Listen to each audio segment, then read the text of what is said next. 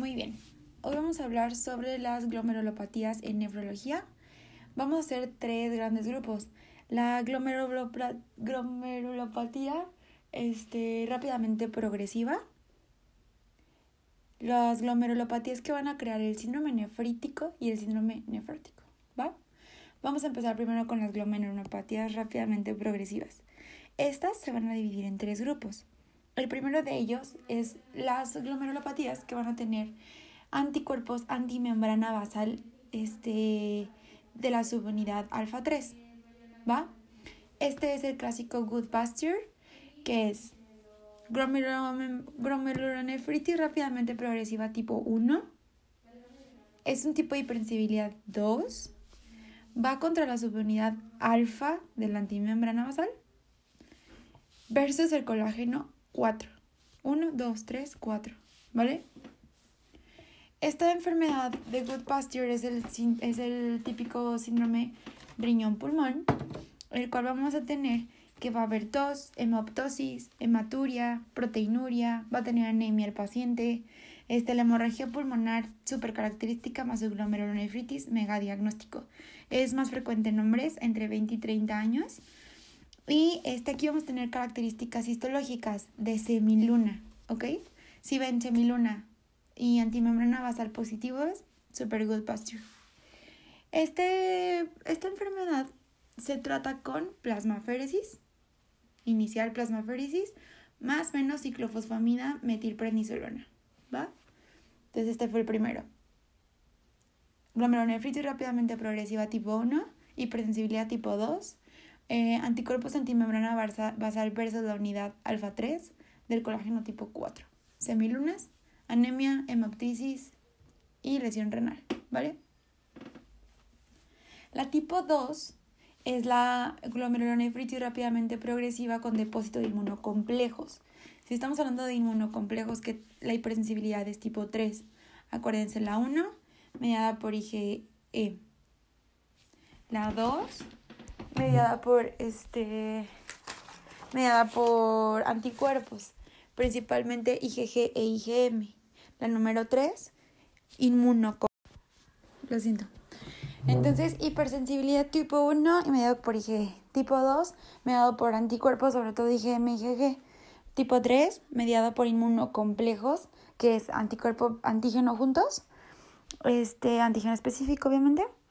Um, es como la endocarditis bacteriana, la enfermedad de Artus, la enfermedad del suero, lupus, hepatitis C, B, trasplantados, este, infartos por tratamiento, infartos con tratamiento de streptocinasa, este, etcétera. Eh, la enfermedad tipo 4, que es mediada por linfocitos T, que es la T de tardía. Acuérdense que se divide en TH1, donde aquí entra la prueba de la tuberculina este también, este es el prototipo de hecho. Este también entra la dermatitis por contacto alérgico, de, eh, diabetes mellitus tipo 1, esclerosis múltiple. La TH2, aquí es donde tenemos las células efectoras, que son los eosinófilos, y la TH17, bueno, en la TH2 como es por eosinófilos, pues ahí está el asma, ahí entra el asma crónica. Este, la TH17, eh, aquí entra la artritis reumatoide, este, y entre otras. Bueno, sorry por el paréntesis. Entonces, la hipersensibilidad, la glomerulonefritis tipo 2 va a ser mediada por inmunocomplejos. Y eh, pues el prototipo es LES. También pueden ser vasculitis y las, la crioalbuminemia. El tipo 3 son las pausinmunes. Estas pausinmunes van a ser las ANCAS positivos, que no tienen depósitos leucocitarios. Estas pausinmunes ya las vimos ayer, pero este, vamos a tener a WC, que es Wegener, granulomatosis de Wegener o granulomatosis con polangiitis, que es CANCA, y este, el Church-Strauss, que es PANCA, también el PAM, ¿vale? Estas son las pausinmunes. Cada quien tiene sus, tratamientos específicos, por ejemplo, lupus o estas, y sus mantenimientos siempre con acetoprina, ¿vale? Lo único que cambia de tratamiento es la glomerulonefritis rápidamente progresiva tipo 1, que es la good pasture, que el inicial es plasmaferesis. Listo, esas fueron las rápidamente progresivas.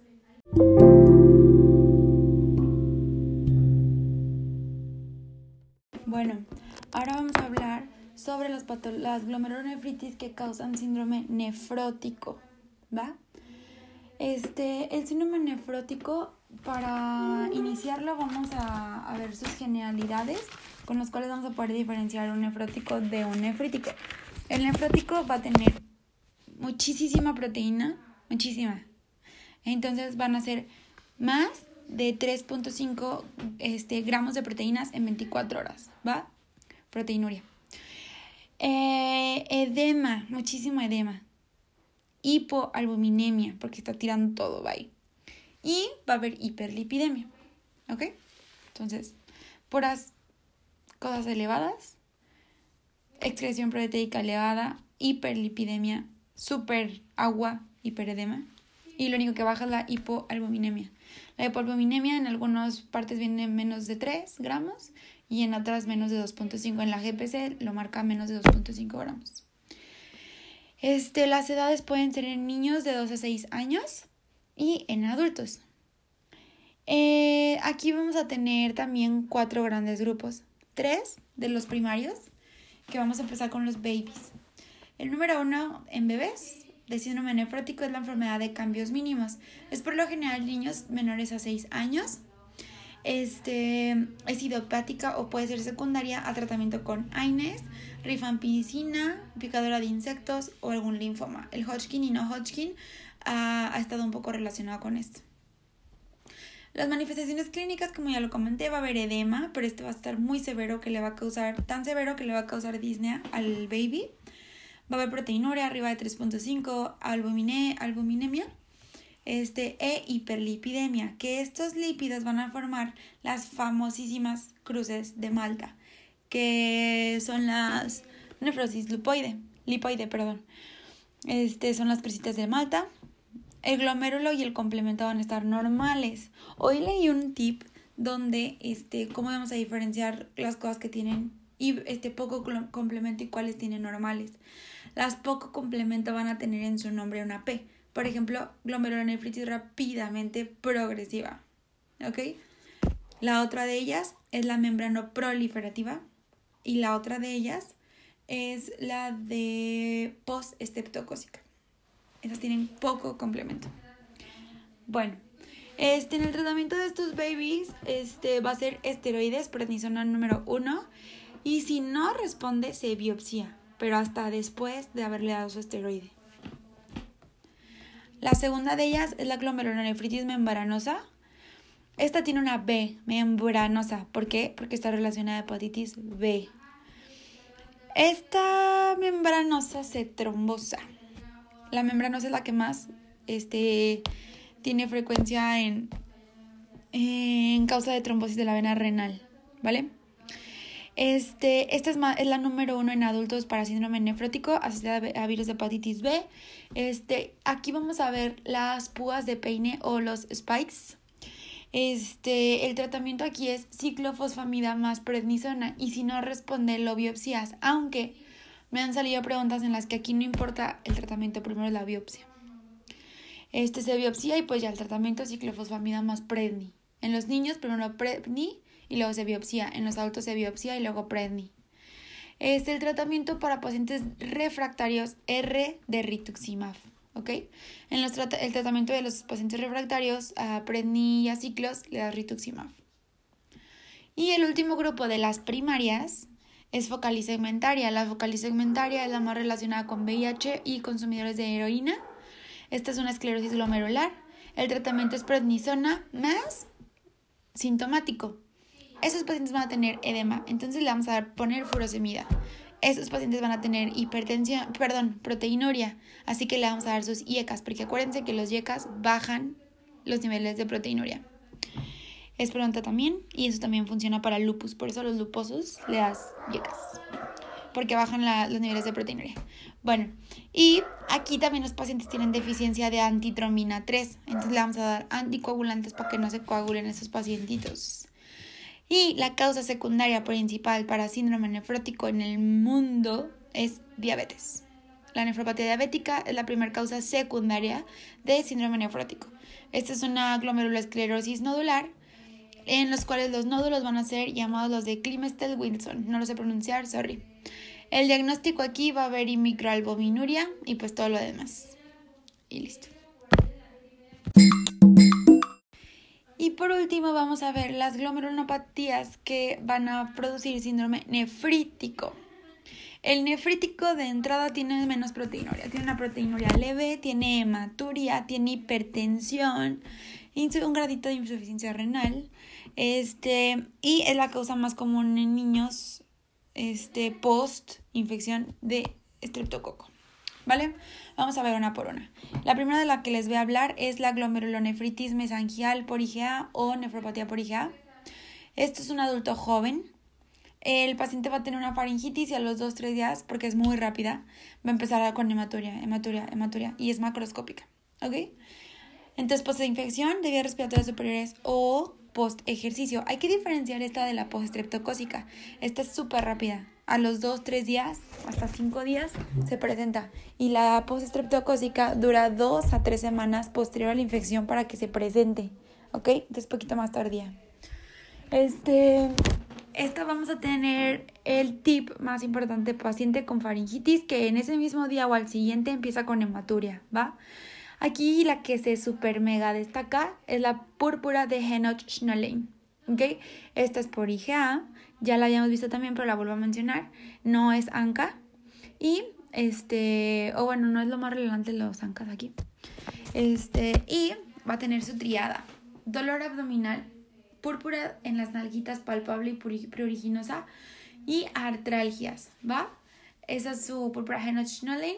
Acuérdense que es sintomático, a menos de que venga grave, iniciamos prednisona.